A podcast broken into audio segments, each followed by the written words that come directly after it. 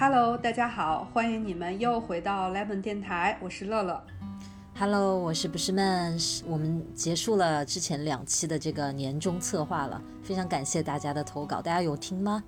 呃，我看到这个收听的朋友还是非常多的，特别是被我们念到这些总结的朋友们，很多都有给我们留言。纷纷现身是吧？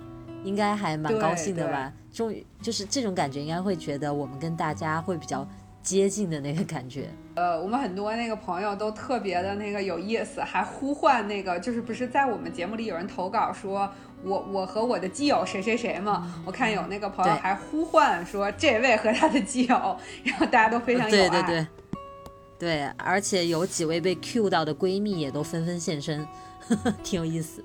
挺好，我觉得这个上半年我们这个总结还挺成功的，所以呢，今天我们就来开启我们二零二零年下半年第一期的 Lemon 电台。那必须要聊一点精彩的话题才对得起大家，你觉得呢？最近大家不知道有没有看这个？我相信很多人都看了这个非常精彩的综艺节目《乘风破浪的姐姐》。姐姐呵呵，这人气太高了，就算没看也多少会看过一点片段或者听别人讨论，对吧？对对，就是，所以我跟孟老师两个人，我们看了之后也有很多的交流，所以今天也特别想，就是带着一点儿我们看这个节目的想法，然后跟大家就随便聊一聊，因为他我觉得这个节目还是给我们呈现出很多。嗯，不同的人的不同面，然后很多面都值得我们思考，值得我们去，我觉得真的是值得我们去学习，有很多东西。是，哪怕是一些小细节什么的，反正这个节目确实是讨论度高。每次一推出新的一期，马上微博上就各种小细节拿出来上热搜，什么郁可唯的腿，我看到 笑死了。啊，对，那这个我觉得每个姐姐腿都挺好的，是，那必须的。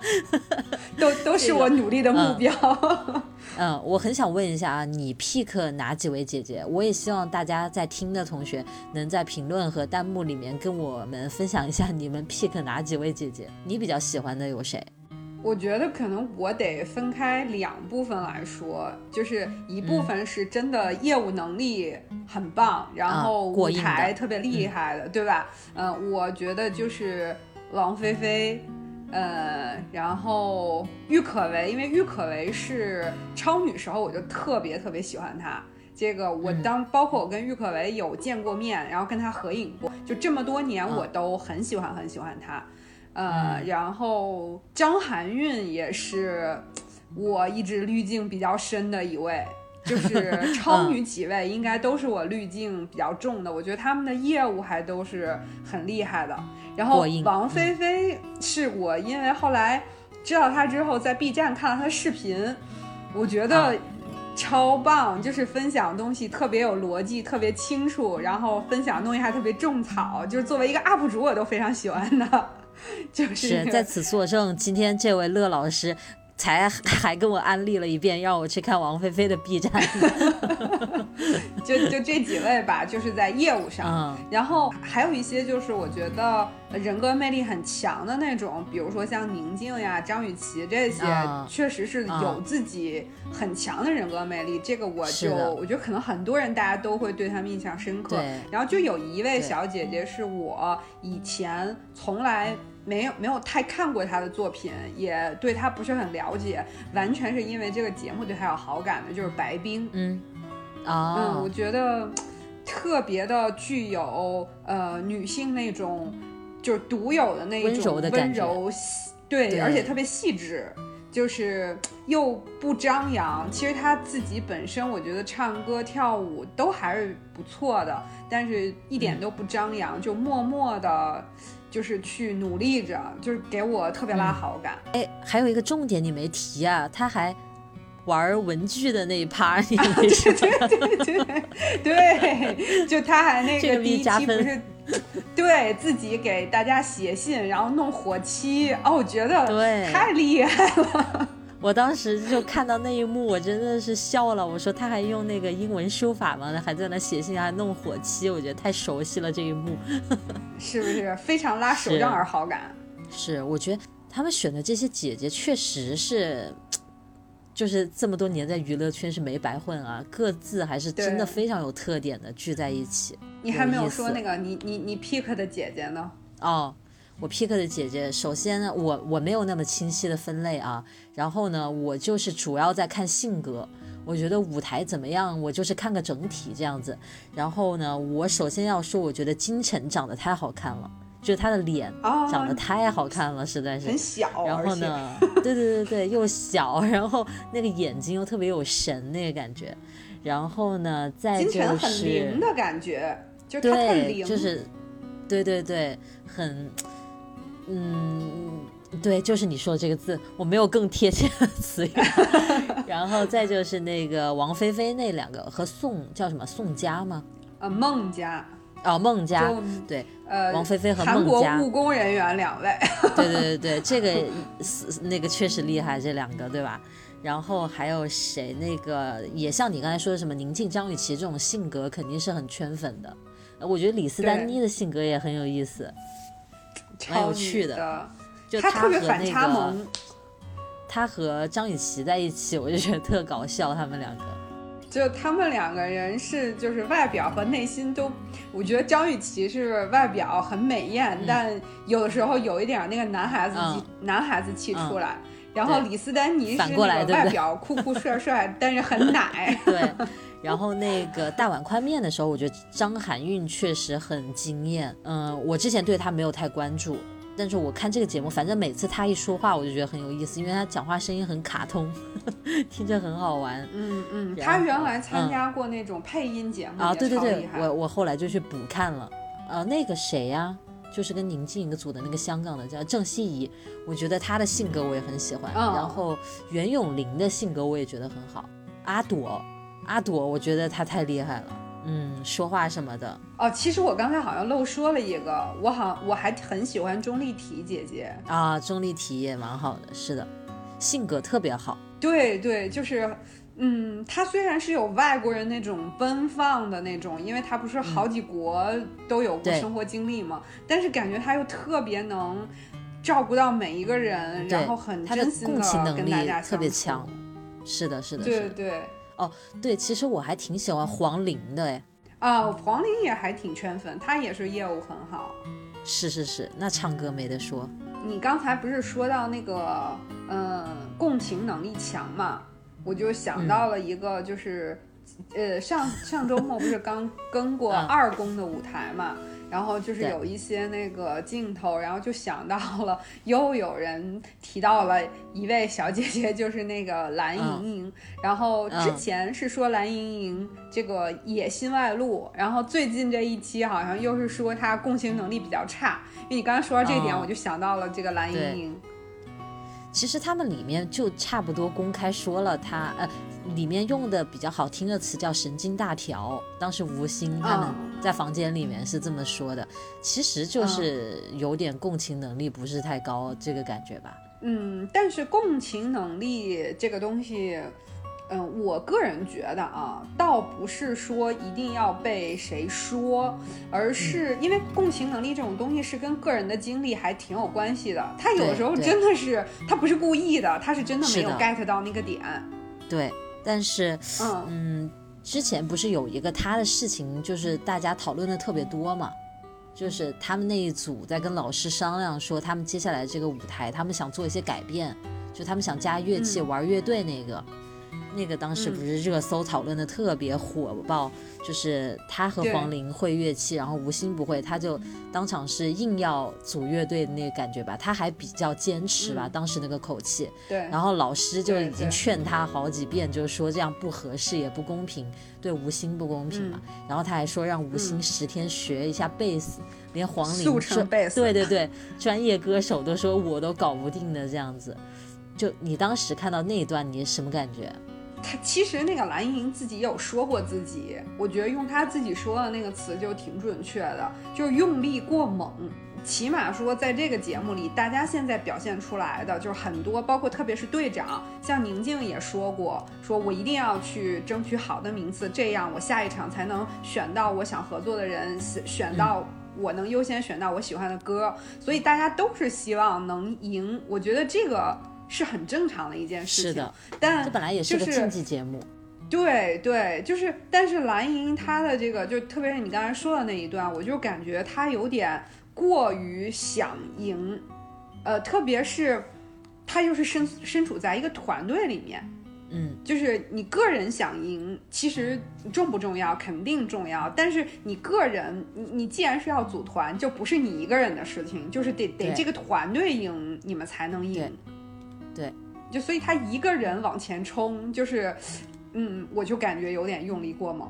我是觉得吧，嗯，因为他当时是这个小组的 leader 嘛，对不对？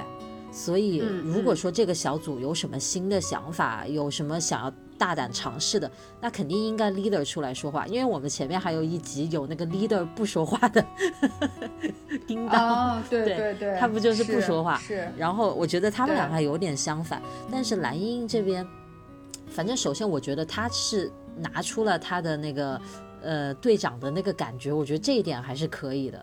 如果说你们真的是有这个想法的话，那领导是嗯、这个队长是应该站出来去沟通，我觉得他这个还是 OK。但是似乎他们在和这几个。呃，就赵赵他们这几个老师沟通之前，好像他们私下是没有开过会的。就是直接在现场就说，然后吴昕就蒙圈那个表情，就好像吴昕都不知道他们有这么一有这么一个新的想法。那我觉得确实他已经是业务上不如这两个了，他可能内心本来就已经比较虚了。那这个时候已经就直接把他推到了那个位置，确实让别人会觉得很不舒服吧，在当下。对，或者就是我觉得有可能吴昕也会认为他们不会做出这样的安排，就是因为你有没有一个印象的细节，就是在这个他们这二公之前那个分组的时候，然后当时不是。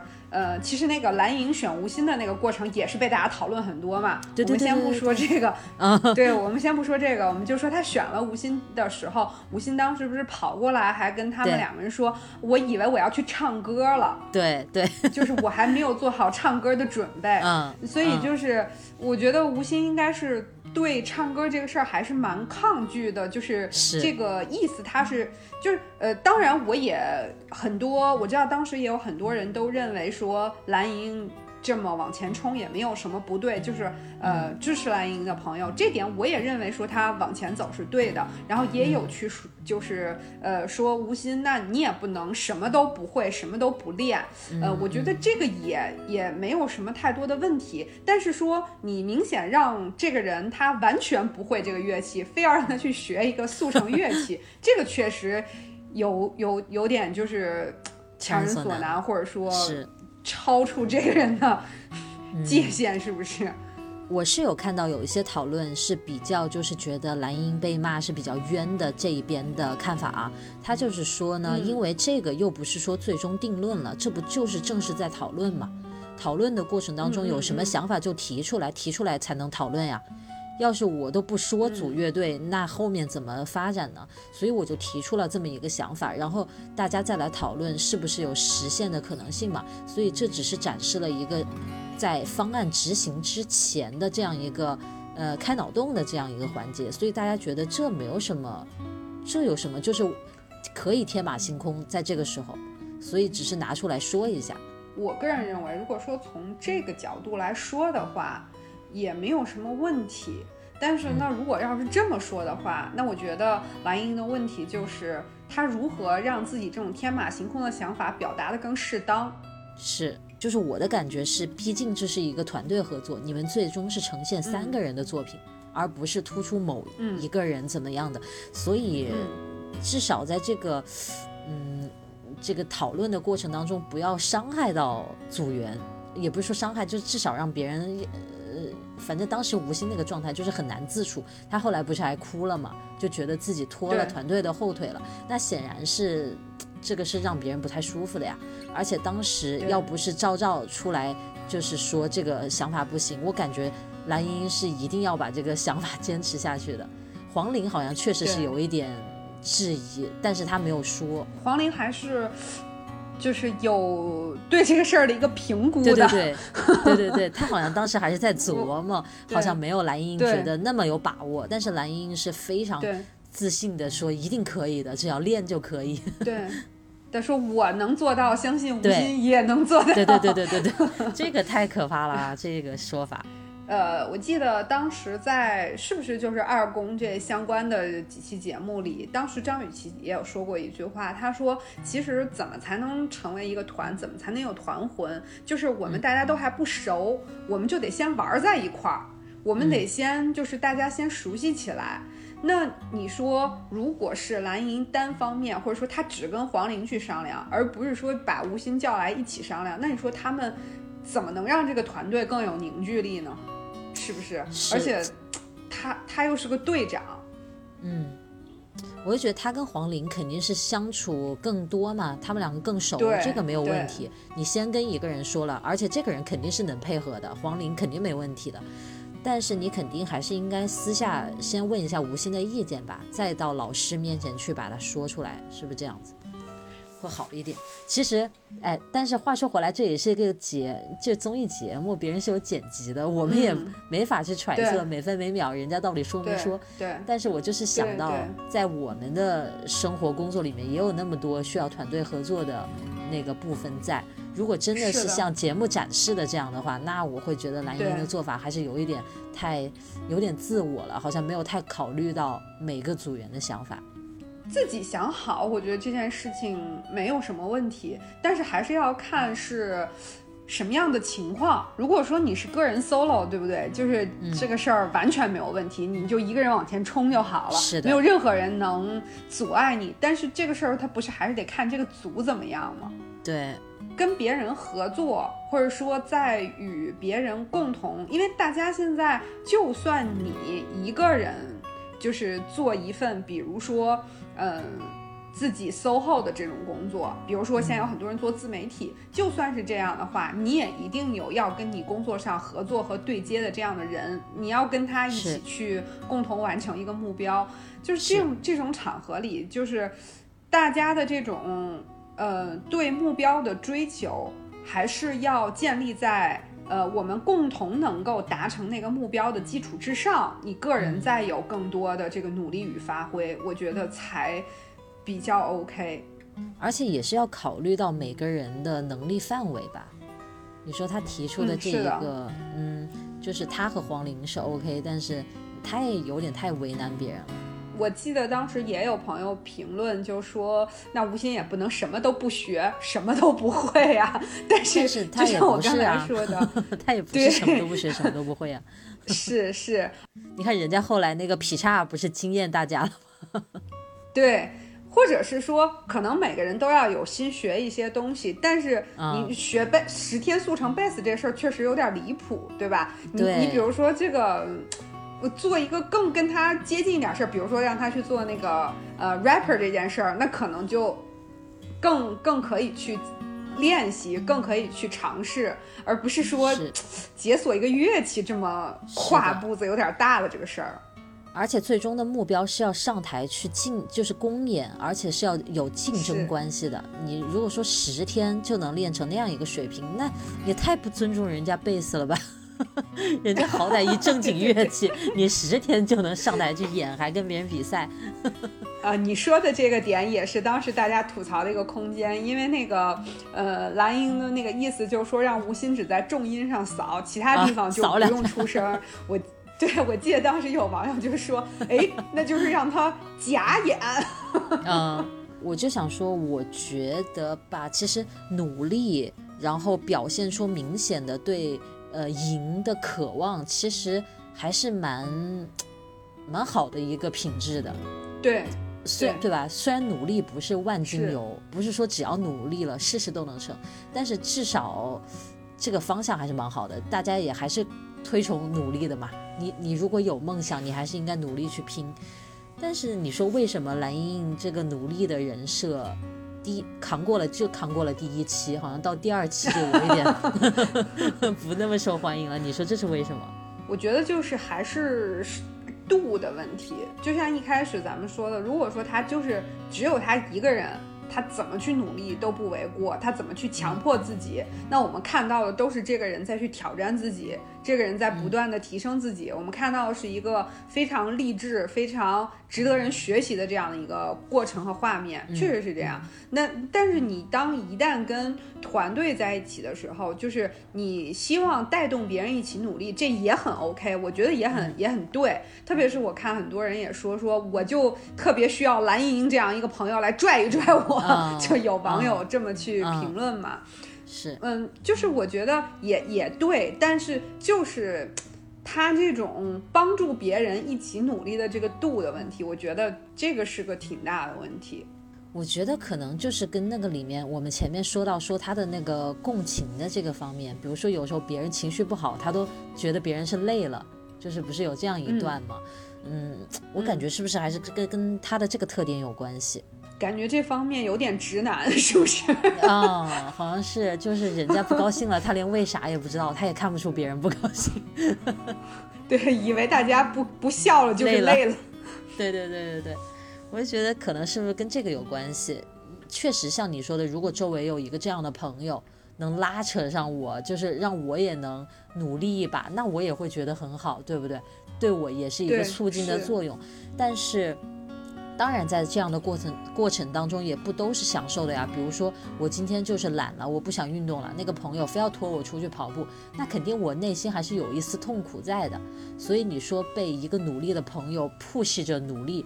肯定还是会有不舒服，但是他在节目里面表现出来给别人的那个那个压力吧，就是不好说，反正就是会让人觉得不是那么的，就好像不是那么的细心感察，感知不到别人的感受，就像他非要他们戴那个沙袋在手腕上，那个郑希怡不是说她颈椎不好吗？她不是以前那个受伤嘛，但是她还是非要她非要大家都要戴。这方面就是感觉这方面确实是有一点会让人觉得不太体谅每个人特别的情况的那种。对，所以。就是说到他，我就可以想到你刚才说，你说那个袁咏琳也挺拉好感，就我就想到他们那个组在排练的时候，就是跟那个钟丽缇他们在唱那个阿妹的那个歌《相爱后动物感伤》吧。然后当时里面不就是说，呃，一开始他们先让钟丽缇就是唱一个方式，然后后来呢又让钟丽缇变成跟阿朵唱同一个和音，因为就是。后来，那但是袁咏琳她就会很好解释，她说，嗯，因为我们两个人是专业的歌手，而就是钟丽缇姐姐是演员，所以我希望你能找到一个你自己舒服的状态，然后去唱好。就是这个沟通方式，其实你看就跟蓝盈莹的那个差别就会非常的大。嗯，包括第一第一次公演的时候，那个阿朵。袁咏琳和宁静在一组，他们不也是吗？因为他们俩是唱歌的呀，所以他们照顾宁静的感受，对吧？对对，所以你看这个，就是你个人的这个优秀重不重要？很重要。但是你你也得就是，正是因为你很优秀，才需要你发挥能量，就是让你的同伴也能够很好的发挥出来。所以我就觉得那个我们刚才讲那个事情，就袁咏琳和呃阿朵那个方式。你就觉得让钟丽缇也能找到她自己的一个空间，而不像吴昕一样就会陷入一个对自我的否定。对，你就感觉袁咏琳和阿朵的那个团队里面，她是希望能让那一个人找到自己最能体现出自己价值的那个位置。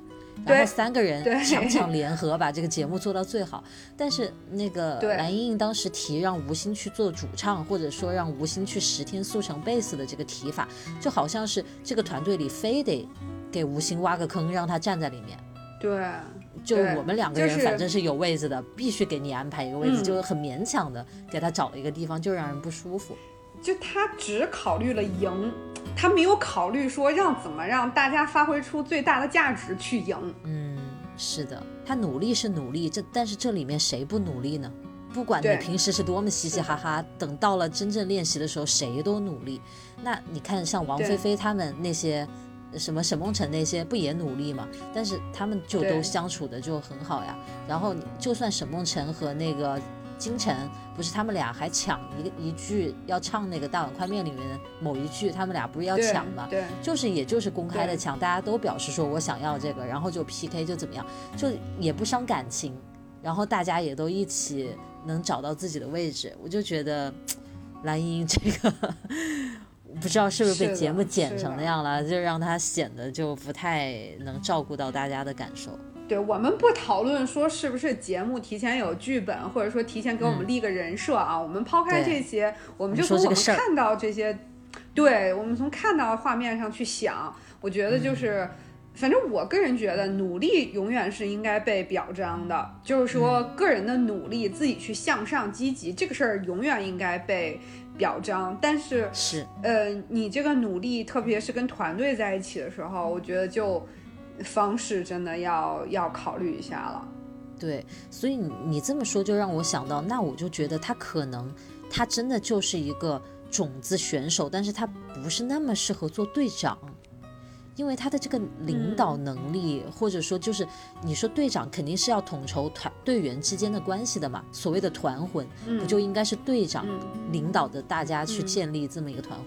那我就觉得他的这个、就是统筹大家的这个能力，好像就没有格外的突出了。他个人的能力可能是强，所以他在第一轮那个所谓的 就是那个海选那个时候，他不是第一名嘛，嗯嗯，呃，所以他自己要拼，他是可以很厉害。我觉得吧，就是在这种合作里面，呃，大家属于这种临时性的组团。其实我们在现在的工作和呃上学，我觉得大学生朋友可能也会比较有感触，因为他们也会有很多这种小组学习、小组作业这种。对对对，大家都是临时组在一起的这种，呃，我觉得那这种队长就，我个人认为啊，会有两种情况会是非常重要的。有一种就是像宁静那种，就他很有个人的人格魅力，大家都很服气他，嗯，就是大家就觉着他他在这儿就应该是队长。还有一种就是，我觉得，呃，类似于我们刚才说的袁咏琳那一种，就是他自己首先业务还不错，然后呢，又在这个位置里面能 get 到呃别人的长处和别人的弱点。那当然，袁咏琳她也有自己脆弱的时候，就是阿朵也帮助她很对多。但是我觉得，就是他起码在这里面，他看到钟丽缇的那个部分是什么样，他能够感知到那个部分。所以我觉得就是队长需要就是要么人格魅力很强，大家会自觉自动的就跟你凝聚；还有一种就是能把这些东西处理得很好。就是我觉得这两种是不是，如果作为 le- leader，是我们会愿意做他队员的那种 leader。对，像你说的这个第二种，就是你能发现别人的问题，然后去帮助队员的这一种，他首先要有一个嗯能力是能发现别人的不舒服的点。大碗宽面那组我不记得那个他们有队长吗？我好像不太记得队长是谁。那个时候没队长，但是我们就能看到，在那里面，比如说像那个王菲菲和孟佳，就会更多的去纠正大家的那个对对对动作。对，然后看张含韵，她就能提出一些在声乐上面的一些自己的一些想法，比如说建议那个郁可唯唱戏腔啊，就他们那一组，我们就看到了，就是大家去发挥自己的这个长项的一个过程。像那个那个吴昕啊、黄龄他们这一组，是不是也有一点原因？是因为蓝盈莹和黄龄已经合作了两次，所以他们很熟了。彼然后这个时候，嗯，对对对，这个时候吴昕进来了，就明显那两个人是更有默契的，而且正好那两个人确实业务能力又比较强，所以我才觉得这个时候蓝盈莹她的这个怎么去做这个事情就更加重要。对对对，更应该去关 注那个吴昕的那个角色，是不是？所以说，大家为什么现在都对阿朵这么就是整个的风评，包括说很多人都被阿朵圈粉，这是为什么？嗯，就是发现阿朵在这个节目里表现出了一种跟什么样的人去相处都非常自如和适当，就对是既能自处，又能与别人共处。我觉得他就是没有什么私心，他总展现出来的就是非常真诚。当时那个宁静不是去当了队长，然后袁咏琳也当了队长。宁静选人的时候，先一开始没人站起来，阿朵就问他说要不要我站，啊，就是我需要他就起立，对特别大对方，对。然后他看到有人起立了，他就没有，后来就去支持袁咏琳了。我觉得他真的就是他说的话和他做的事情都很恰当，确实是让不没有没有让谁说觉得很不不好，呃不好理解啦或者怎么样的。你看那个蓝莹莹选人的时候，就是你前面提到的那一环，嗯，对，那个白冰不就后来就不太舒服。对对，就然后我觉得如果我觉得很多人都不舒服吧。对，我觉得如果我是黄龄的话，我也不舒服。为什么非要就更我说呀？对呀，对，就是你是明队长，明你是。队长，对呀，就特别奇怪那一段。我觉得黄龄还是挺挺给蓝盈莹这个面子的。如果如果嗯是我站在那个位置上，我我觉得我不会选的，你不说，真的。你又不说，对我死真的也不说。对我真的会，我我会我会这样，就是我觉得是这样，就是嗯。那明显你们这是一个职场，对不对？他们这是三人团，你你蓝莹莹承担的是队长那个工作，你就应该负起队长的责任，你不能因为怕得罪人，然后你就不说，然后把这个锅甩给黄龄，对不对？我觉得当时还有一个特别让我理解不了的点在于，黄玲不是跟他小声的讨论吗？说我觉得吴昕嗯可以，他说嗯可以，你说。嗯他就让他你说你说这样子，然后黄龄嗯说、对你你说啊，然后那个蓝莹莹说了一句，他说你可以的，就还鼓励了他一句，我觉得特别莫名其妙，又不是谁不敢 说，你为什么对吧？就好像我给了你这个机会，你大胆一次，就那个感觉，哎呀，那段真的搞不懂。其实我以前对蓝莹莹印象还蛮好的，因为我觉得他确哦实唱歌还挺、唱的挺好的，就是尤其他又不是一个专业唱歌的。然后我看过他上那个《演员的诞生》，那个评委什么的，章子怡那些人都对他很认可，觉得他演技是非常厉害。我当时觉得他还是不错的，但是真的我觉得有一点。呵 呵这这几期那个姐姐上面看到，就觉得有一点不是太那个了。主要我觉得还是表达的方式了。你说他想这个团队好，他个人努力，这也没有错呀。包括就是他那个当时还有表现出刚才我们说那一趴，他没有选白冰，他在后采的时候他说他不知道白冰。就是他没有 get 到白冰那么想来，但是呢，在他选完吴昕之后，啊他又马上对白冰表示了一个补偿的动作，对对对对对，就他立刻对白冰做了表示。有的时候我又觉得说他是不是在这里面有点想的太多了，所以反而啊在他的战略部行为和语言的表，对，有点不合适。其实是如果说他就大大方方的选了吴昕，也没有对白冰表示，可能大家也不会脑补到那么多，说 蓝盈莹就怎么怎么样，就可能也不会。包括这个蓝盈莹的这个野心，其实也是大家讨论的一个点嘛。就说他整个人的脸上都写着想赢，他野心外露的这一种，大家都在都在说这个事情。所以你你怎么看这个问题？你觉得如果是这样一个职场的环境里，你觉得野心这个事情应不应该这样去暴露？你说在职场上面吧，其实这个问题有点复杂，因为每个人肯定其实是代表他们这也，是个职场，对，你肯定是希望自己能表现的非常突出的，因为你永远嗯你首先代表的是你个人。但是在这样一个嗯团队协作的情况之下，团队利益肯定又要放到最前面，所以我是嗯觉得，你说他的这个野心是什么？是个人的野心强。他首先肯定希望团队能拿到好的表现，这样他才能继续往下走嘛，对吧？这肯嗯定还是他的一个首当其冲的任务。但是在实现这个目标的过程当中，他又把自个人的野心展现的太外露了，就他又特别想要，对他又特别想要突出他们是一个会玩乐器的，是跟别人不一样的，算是一个特长嘛，对一个才艺嘛。但是你在这个过程当中，你就丢掉了团队的那个利益了呀，因为有一个人不会，你怎么？对吧？你就提出这个想法，嗯我会觉，因为我自己不太是一个，就是比如说我在团队合作里面，我不是一个非常出头的人。我不知道你，我感觉你也不应该是一个特别站出来的角色吧？你是什么样的？我在在职场里面，在最初的时候，其实我不太能够把握好这个分寸。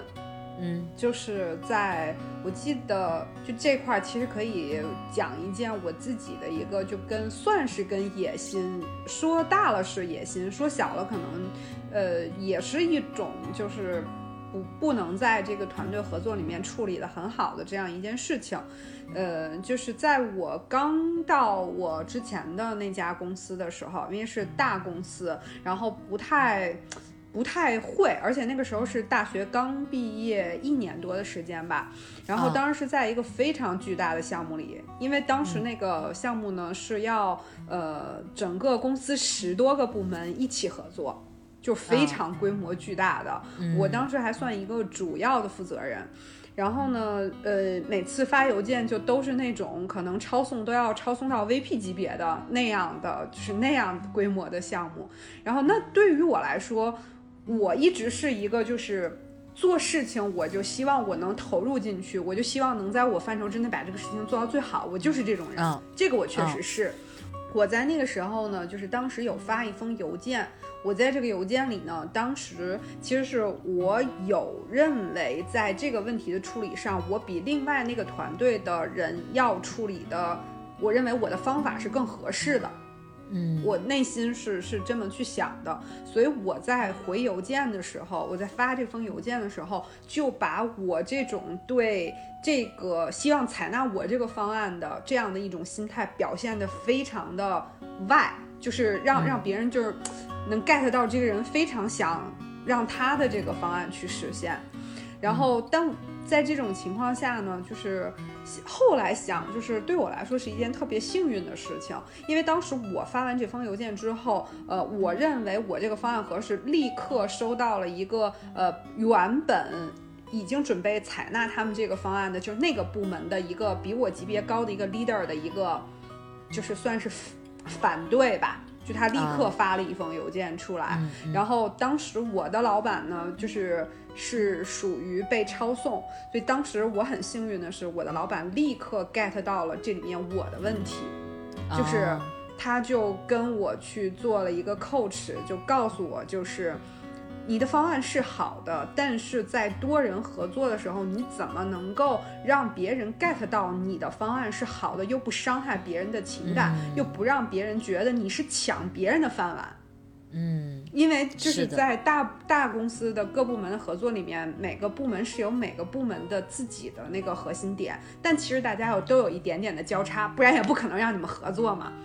所以当时我我很幸运的一点就是我那位就我现在都很感激他，我的那个老板，我也跟他合作了非常长的时间，我都觉得他是特别能 get 到我那个每一个点，然后特别及时给我 coach 的那种。所以当时通过我才入职场很短的时间，就遇到了这样的一个事情，然后别人告诉我了你的方法处理的不适当，嗯，才让我后来能去。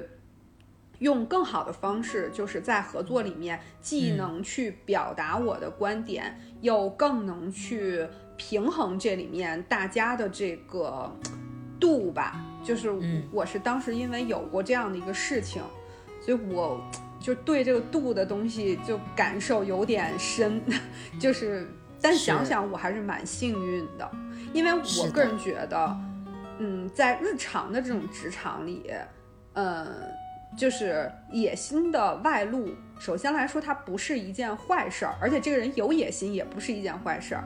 但是如果你的野心或者说你的能力过于嗯外露之后，嗯，如果说刚好你周边的人都很认可你，也都很盼望你能带领大家去达成这点。嗯，那你太幸运了，你一定能得到一个对。但如果说周围真的有一些，比如说那种见不得别人好，或者说，嗯，因为这个部门上利益的关系等等各种各样的原因，而有人利用了你这种外露的野心，那你也很容易受到伤害。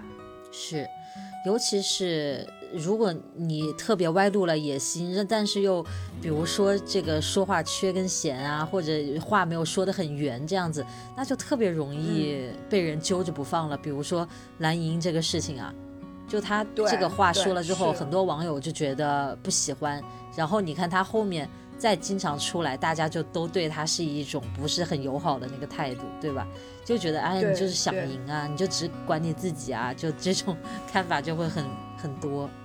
我想到就是真的在日常的职场里，大家还是要选一个适度的方式，表现出自己想赢或者说自己想得到这个事情的那个心情，还是要用更柔和一点的方式去体现。嗯，我觉得就是最后你没有得到，都不是最不好的结果。我觉得最不好的结果是你因此而受到伤害。对，是这样的。尤其是你说在一个公司或者在一个班级里面，你还是要长久的待下去的，对吧？对。你这一下子跟大家的关系拉开了，其实自己以后相处起来也比较难受。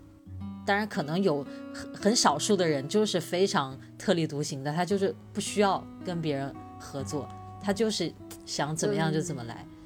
这种呢，他就是一定要有极强的业务能力做支撑了。但是这种呢，就是，嗯，你在这里面的时候，就是不是说你自己能够把这个事情做好，就别人一定能够看到你的好。比如说你的上级，比如说你的老师，并不是，对，而而是说，就你的那个特长，恰好得让他们觉得那也是个特长才行啊。是，所以就是真的是特长、野心和，嗯，你的情商，我觉得就是。可能是个蓝莹同学在，对不对？就是在这三方面，可能需要稍微去平衡一下。但是我觉得这东西确实很难，是非常难，感觉人生哲学都包含在里面了。但是就像你刚才讲的，它其实是。嗯，大家对你这整个人的一个综合的考量留下的一个印象，感知对。对，很多时候就算是这样的竞争关系，嗯，拿着有选择权的这个人，他也不会单看你的业务水平或者你的某一方面的能力，他还是在综合的考虑。所以这就是为什么在很多时候，最终选出来的并不是业务能力最强的那个人。他可能是多方面综合起来最平衡的一个，嗯，不管是学生或者是在公司里面，其实很多时候你周围的同事、你周围的同学跟你都存在一定的竞争关系的，所以有的人他是这个样子的，他见不得别人好，他非常容易嫉妒，这种吧，你展露的太明显的话，确实要那个人不安好心，可能是把自己置于有一点点危险的那个位置上了，是不是？就张雨绮也表示了自己很想赢，可是你说这个节目里哪有哪个姐姐表现的自己不想赢，对不对？就是肯定都是希望留下来的。但我就想到了，就是也是被大家讨论很多的那个伊能静，我就想到了她的一个细节，不知道你有没有记得？就当时他们是一公的那个 party，记得吧？他们一大群人在那儿哈，就是一起聚会，然后最后不是大家回各自的那个呃。房间嘛，然后当时在车上的时候，伊能静就跟那个王丽坤和王志说，在这么多人里，我们三个人大家是被大家看不到的。嗯嗯，我不知道你你对这个事儿有没有印象？有，对吧？对，没有特点，他说不会被模仿。对，我们就对我们不是被大家看到的那一个。那你看他这个话听起来。你就没有张雨绮所说那个，我们一定要赢，我要占 C 位。我觉得就 听起来就不如那个话让你的接受度那么高。你就会觉得，因为他毕竟还是在说大家的不足之处，所以很容易让人瞬间有一个自然的逆反心理，是那种感觉吗？嗯，我不是这个点，你是这么感觉是吗？你是觉得他是在说我们不行？我是想搞清楚你的点。嗯。我的点是，我认为张雨绮是很明确的，就是来就事论事。我是要在这个比赛中，我要做 C 位，我是对。而我觉得伊能静是在是在往周边去发散。对，我是想被看到，我是想被别人注目到，就是。你我不知道你能不能 get 到我了，我的这个意思。我有点 get 到，而且我觉得伊能静讲的这个点在于，就是沈梦辰当时可能模仿了很多大家在舞台上表演的一些特点什么的，但是伊能静讲到说我们这几个人在人群中不被看到，就好像是说我们在舞台之下的性格好像也不如别人，就是有一点那种比较的感觉，会让人觉得不太舒服，因为毕竟这是比舞台上的作品嘛，对不对？嗯。那我私下就是安静的性格，不行吗？对。所以我就觉得他表达的那个内容，我们不不谈说这是不是节目故意让安排让他这么去表达，但我觉得他表达出来的那个意思就没有，嗯，宁静、张雨绮他们表示，就他们也很大大方方的说，我就是要拿 C 位，我就是要赢，对吧？但大家都是对这个舞台，但我就感觉伊伊能静她就是想在各个范畴之内，每个方面都想被关注到，就。感觉她没有心思，就是专注在这个舞台这个事情上。他当时反正带着王志和王丽坤唱那个歌的时候，他不是努力的在嗯教他们啊什么什么的嘛？但是他总是就是话里面就显示出那两个真的很差，就给我这个感觉。嗯，我觉得王志唱的还可以啊。王志那个后来都是赵赵都评论说王志音准很好，非常就是啊，对。怎么好像就是被他说的，就好像特别拉不起、扶不起的阿斗一样？那两个人，我就觉得蓝盈莹这种人这种情况，如果对上伊能静的话，我不知道后面会不会有这一趴啊。但我觉得蓝盈莹这种情况对上伊能静的话，对蓝盈莹来说，她就会遇到很多的麻烦。trouble。伊能静跟张萌在一起就已经很爆炸了，就很 黄圣依，黄黄圣依都消音了，都站在旁边不说话了。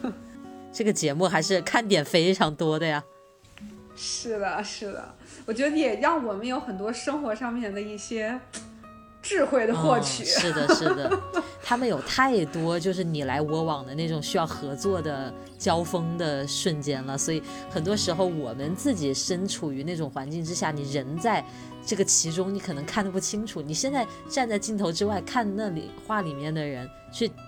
对吧？站在不同的位置上说一些话，你瞬间就会感觉到，哦，什么样的话说出来别人觉得舒服，什么样的话说出来别人觉得难受，就一下就看明白了。我跟你说，我看这个节目太上头了。我上个星，呃，就是前两天那个加更，不是什么淘汰阿朵什么什么，看的我我在那狂哭，你知道吗？我明明知道就是要淘汰谁，我还在那里看的特别真情实感，我自己都受不了我自己。我也觉得我跟宁静一样，被这个节目改变了性情，越来越母了。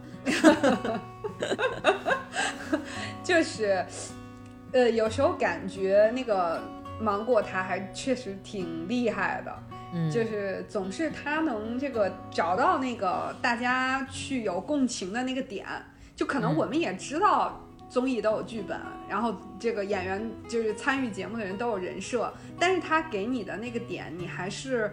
很能打动你的，嗯，这个综艺确实有特别多的看点。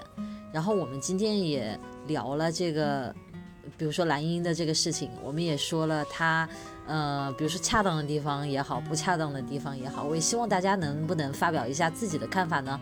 我知道这个事情可能会比较有争议，但是我们这个柠檬电台的小圈子没有关系啊，你有什么想说的可以畅所欲言，大家一起讨论。对我们不是。带有说我们一定站哪个观点，我们刚才也一直在说，就是从节目剪辑出来的这些内容，我们来来去讨论嘛。对，是的，背景是什么样，我们就不管它了。是的，因为确实就像你说的，这都是剪出来的，是人家想让你看到的地方，对吧？